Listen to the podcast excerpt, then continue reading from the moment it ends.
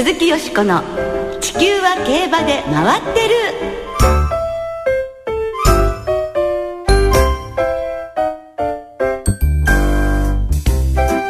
皆様こんばんは鈴木よしこです。お元気でいらっしゃいますか？地球は競馬で回ってる。この番組では週末の重賞レースの展望や競馬界のさまざまな情報をたっぷりお届けしてまいります。よろしくお付き合いくださいね。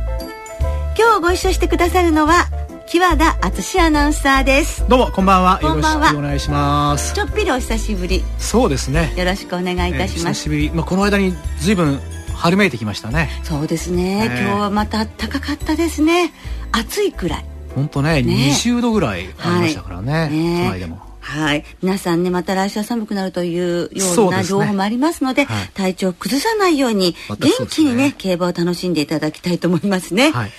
さて今月30日に行われますドバイシーマクラシックに出走予定の去年の年度代表馬ジェンティルドンナのスケジュールが明らかになりましたね。はい、えー、15日に輸出検疫馬房に入り、えー国内最終追い切りは20日の予定です、えー、22日に関西国際空港から出国する予定で同じ石坂厩舎所属のバーミリアンの弟カーマインが帯同する予定だということですけれどもねうんいよいよですねいよいよですね、うんそして今週末は一足先に出国したトレイルブレイザーが G1 のマクトゥームチャレンジラウンド3オールウェザーの2000メートルに武豊騎手を安城に出走ですね。えー現地時間の9日土曜日夜8時、えー日本時間では10日日曜日の午前1時の発送で、まあ、すでに枠順も決まっています。はい。13頭立ての3番枠からのスタートとなりました。また同じ日に行われますマハブ・アルシマール準優勝の競争には先週も出走しましたファリダットが連投で参戦します。えー武豊騎手を背に10頭立ての9番枠でのスタートとなります。こちらも楽しみですけれどもね。そうですね。まあはい前哨戦使ってということですから、無事にね、行ってほしいと思いますが、このマクトゥームチャレンジラウンド3の方はかなり相手も強いかもしれないということですが、ですねえええー頑張ってほしいですね。そして短距離のゴールデンシャヒーンには大勢レジェンドが出走することになりました。結構日本はね、行くことになりまして、楽しみですね。はい。えーそして、えー番組では皆さんからのメッセージを募集しています。えーもうすでに、えーメールが届いてるんですけれども、えーよしこさんこんばんは。えは私は先日まで高校生でした。まあ、えー晴れてこの春から社会人として、えー新たな一歩を踏み出すことになりました。おめでとうございます。ねえうんこの番組を聞いてらっしゃるんですね。嬉しいですね。えーえーとにかく精一杯頑張るだけですということで、えええーまあ、この他、えー競馬の予想もいろいろね、えー書いてはあるんですけれどもね、ついこの前まで高校生ですよ。ね、そういう方がこう、ええ競馬に興味を持ってくださって好きで研究されてっていうと日本の競馬の将来が未来が明るい感じがします本当ですね。ね。えー10代の男性の方、トップロードというお名前でね。もしかして成田トップロードが好きだったとしたら、ねめちゃくちゃ若かったすっごい競馬歴だったりねするかもしれませんが、あらトップロードさんどうもありがとうございました。ぜひあの社会人としても頑張ってくださいね。え引き続きこの番組もね、えー聞いていただきたいと思いますね。はいお願いします。えー番組ではこうしたあーメール、メッセージをお受け付けています。えー地球は競馬で回ってる。番組サイトの投稿フォームから、えーそしてツイッターは番組公式アカウント、よしこ競馬へお寄せいただきたいと思います。お待ちしております鈴木よしこの地球は競馬で回ってる。この番組は JRA 日本中央競馬会の提供でお送りします。鈴木よしこの地球は競馬で回ってる。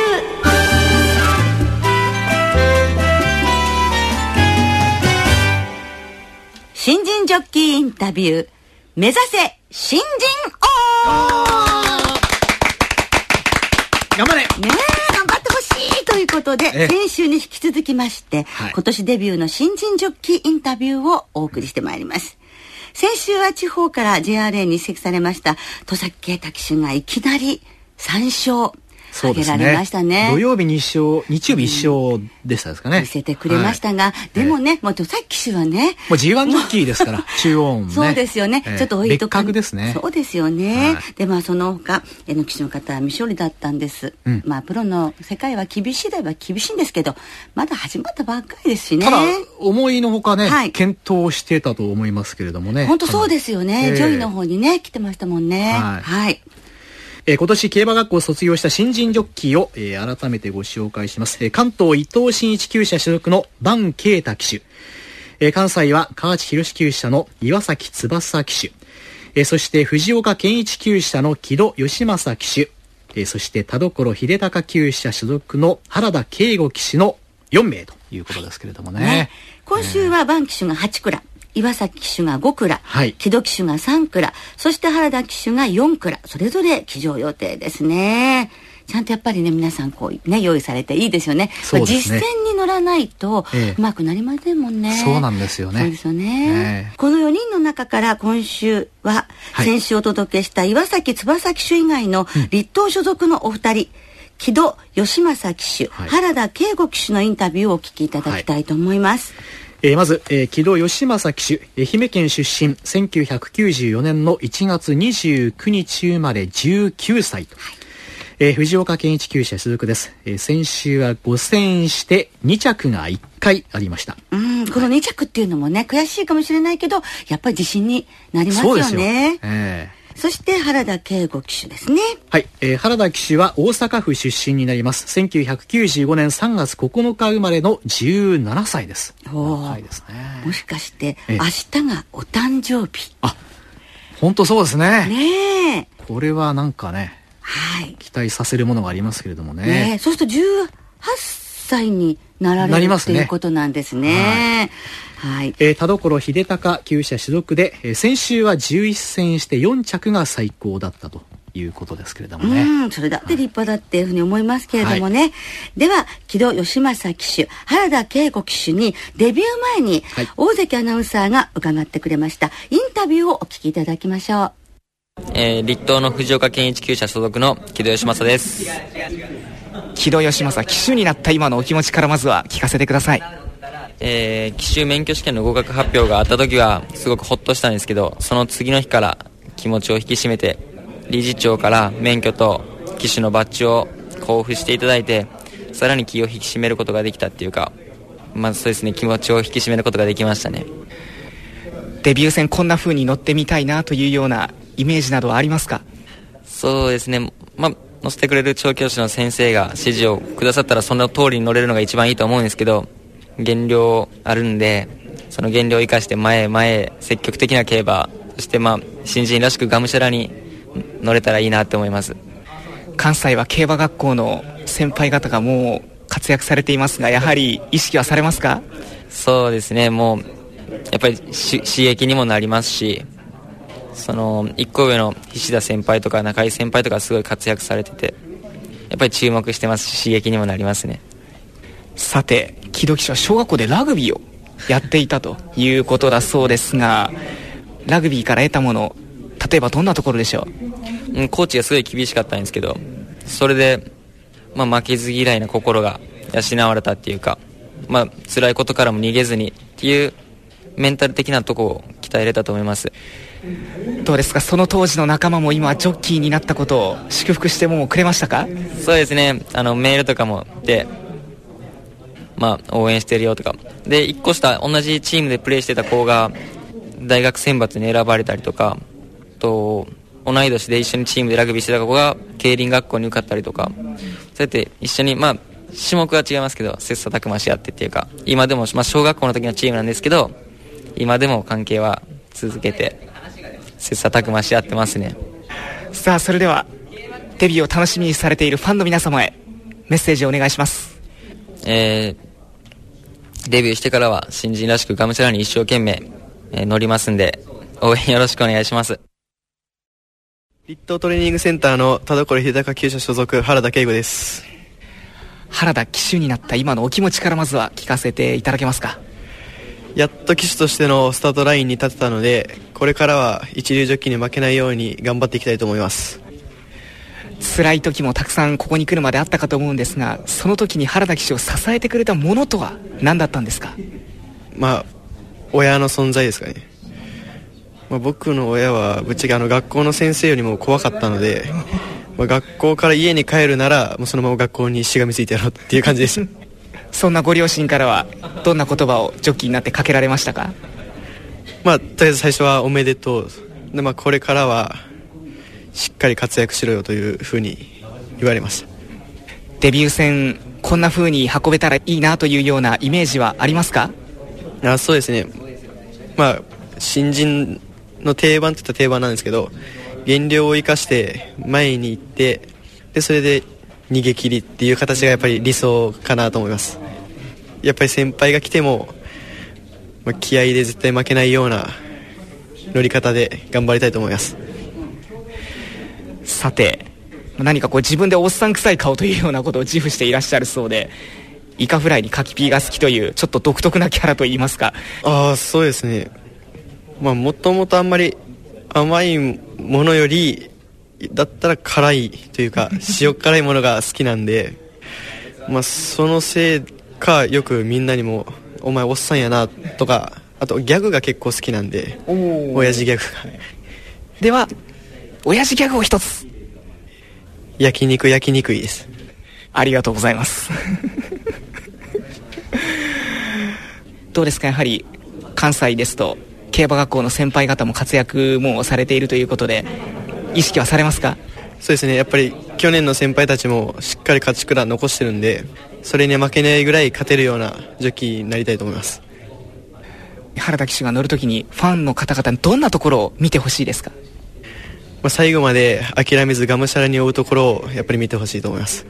一つでも多く勝てるようにがむしゃらに頑張っていくので応援よろしくお願いします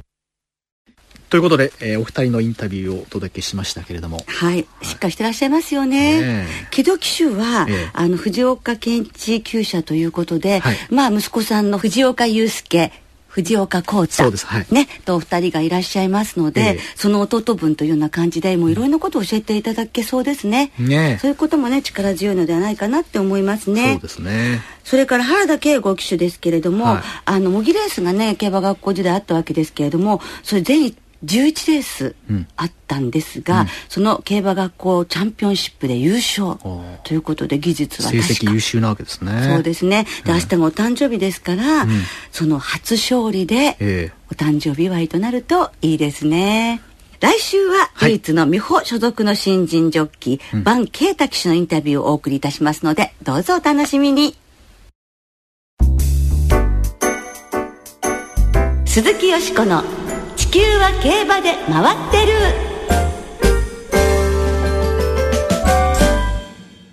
さてここからはあさって中山競馬場で行われる中山牝馬ステークスのお話で盛り上がっていきましょう。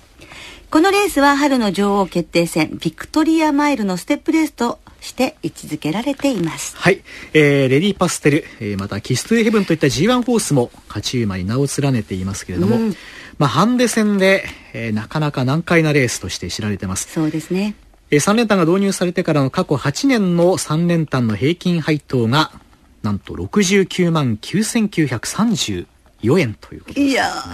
すごいですね。いかに荒れているかというのがね、これを見てもわかりますけど、はい、えー、もちろん生まれも高配当で過去10年の平均配当は14,989円。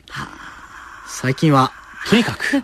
えー、まあ牝馬でハンデ戦ということですからね,、それは難しいんですよ、えー、北斗ベガとかメジロドーベルとか、うん、ダイチルビーといった実力馬ですら一番人気で勝てなかったんですからね、うん、まあ一筋縄ではいかないレースです。えー、そんな中山牝馬ステークスなんですけれども、えー、鈴木さんのゆうこさんの思い出に残っているレースというのは、はい、は？い、私の思い出の中山牝馬ステークスは1992年スカーレット・ブーケの勝ったこのレースです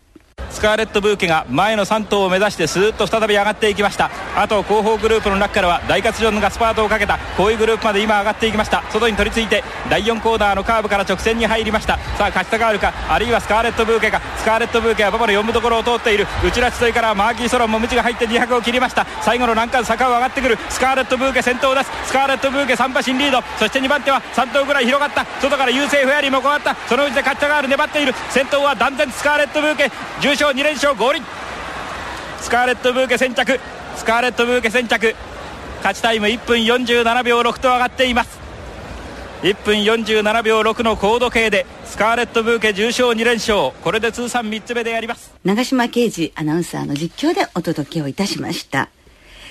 このスカーレット・ブーケなんですが、前走の京都牝馬特別で1年ぶりの勝利を挙げて勢いに乗って重賞連勝ということになったんですね。はい、4番手から直線中ほどで先頭に躍り出て、そこからは独壇場、持ったままの大楽勝だったんです。うんで、57キロを背負って、なおかつ体重が16キロ減っていた、そんな状況で克服したというのは、もう精神力がね、大変なもので脱帽者なんです。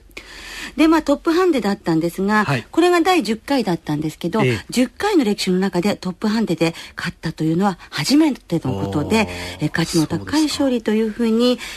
言えますね。で、その3歳の時、この時4歳ですけれども、ええ、3歳の時のクラシック先生が、桜花賞4着、オークス5着、エリザベス女王杯3着と、うん、本当にみんなが実力は認めるんだけれども、うん、G1 にあと一歩手が届かないっていうことだった、その勝ち目に遅かったというこれまでのイメージを一新する鮮やかな勝利ということで、非常に印象に残っています。2馬身半ですから、はい、完勝ですもんね。完勝でした。しかもね、本当持ったままだったんですよ。えー、で、デビュー以来のえっ、ー、とね、えー、と1年半ぶりぐらいで柴田正人騎手が手綱を取られて非常に成長しているというふうにおっしゃったんですけれど、まあ、あのこの1992年いっぱいで、残念ながら g 1を勝つことができずに引退してお母さんになったんですけど、はい、お母さんになってからがすごいですもんね。そうですね。皆さんよくご存知の通りダイワメジャーダイワスカーレットで、はい、いうのも輩出していますしねそれからお姉さんのスカーレット・ローズの系統からバーミリアンが出てるということで、うん、やっぱりあのスカーレット・ローズスカーレット・ブーケこの姉妹のお母さんのスカーレット・インクというね、はい、さらにそのお母さんが素晴らしかったと思いますね、うん、だから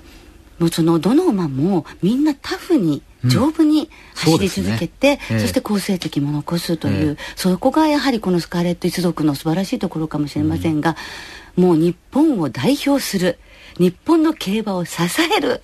一大根幹となってますからね。で、またこう、なかなか勝てないというところもね、より、うん、あの、ファンが多かったかもしれませんし、栗毛のね、本当に馬体が美しく、ええ、こう、咲くっていうかね、もう流星も本当太くて咲くぐらいになるんですけど、あの目立った感じも非常にね、あの、素敵なお嬢さんだったなというふうに思いますが、1992年の中山牝馬ステークス、振り返ってみました。鈴木よしこの「地球は競馬で回ってる」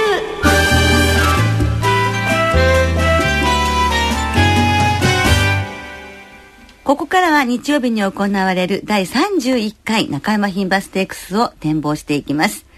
その前に先週のお話ですが、弥生賞は私の本命コディーノからエピファネイア、里のネプチューンの入った8枠へ、枠連の38-1点勝負。まあ、あの、弥生賞思い出の、ええその枠連だったもんですから、はい、3 8 1点勝負したんですけれども、コディーノは3着、エピファネイアは4着でしたね。勝った上野田原が6番人気、2着の宮地大河は10番人気で、枠連でも1万5470円の万馬券となりました。あ。の、今年でね、50回目を迎えた弥生賞なんですが、はい、え。えー、6番人気以下の副兵同士で決着したのはこれ史上初めて。まあ、まあ、毎年構ね、固く収まるイメージがね、えー、このレースに関してはありましたけれども、ね。ね、有馬がね、ちゃんとこうね、えー、そうそう本番へ向けて、ね、仕上がりいいじゃない、えー、視界良好っていうのがこのレースですもんね。はい、でこれでまあいよいよ本番皐月賞へっていうね、うん。はい、イメージのレースでしたけれども、はい、ただあの前半スローペースで2分1秒0、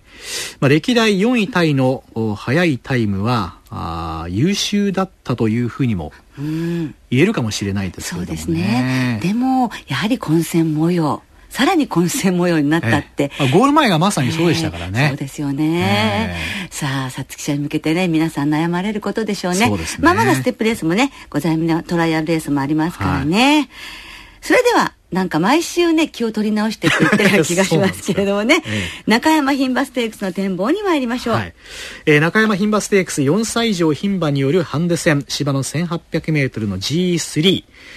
えー3連覇を狙うレディアルバローザは残念ながら座席のために引退。まあそれでも重賞ウィナーのオールザットジャズ、それからマイネイサベルなど多彩な顔ぶれ16頭で争われることになりました。はい。え先ほどのね、思い出の中山牝馬ステークスの時にもお話がありました通り、やはりこの牝馬のハンデ戦ということで難しいんですが、今回はまあ実力上位の馬っていうのがなんとかいるような感じですね。どうでしょうかね、お天気、馬場状態は？えー8日金曜日正午の段階での中山の天候晴れ芝涼そしてダートも両馬場、まあ、週末は、まあ、雨の心配はなさそうです、はい。えー日曜日には最高気温が20度を超えそうだという予報もいやね。でもあったかい中での競馬観戦ということになるんですね。桜もね、ええ。本当にちらほらと、はい。ええ。ですも咲き始めるかもしれません。はい。だけどやっぱり寒かったというかこう暖かくなるとやはりサラブレッドも体調維持っていうのがね,、ね。難しいかもしれませんから、ええ。当日の馬体重なんかもちゃんとチェックねした方がいいんじゃないかと思いますね。さてそれでは予想ということになりますがええ。本当に難しいですよね。難しいですね。ちょっと金量のねあのええ。軽い馬もめた狙ってみたいなっていう気持ちもあるんですけれども、は私は今回は、あのちょっと金量は前走に比べて増えていますけれどもええ。実力上位の馬をやはり、えー買ってみたいなと思います、2番の文のイマージン。ほほほ57キロはきついですけれども、えやはりこの馬札幌記念も勝ってますしね牝馬同士ならという思いがあります中山も初めてですがあの陣営の方も大丈夫だろうという話が出てますので、えー心配はしていません。そして太宰騎手と何といっても28戦中17回コンビを組んでるっていうところも、ええ。私はこの馬にとっては非常に魅力です。5勝もしてますしね、ごあのコンビで。そして16番のオールザットジャズですね、ですから2番16番中心に、あと9番のオメガハートランドに、はいはい。8番のスマートシルエット、この4頭の馬連ボックスにしてみます。わかりました。はい、はい。じゃあ清田さんは？僕は穴ですけれども、あまあ、穴かな、まあ、ダイワズームという、まあ、ええ一番ですね。えー最内枠ですけれども、ね、はい。えーまあ、中山コースで、えーうまく立ち回れば、あ上位に食い込む余地があるんではないかなというふうに思ってます。53キロですしね。そうですね。わ、はいわかりました。さあ、どっちかが当たればいいなというふうに思いますけれどもね。今週の中山牝馬ステークスも的中させて、楽しい週末にいたしましょう。さ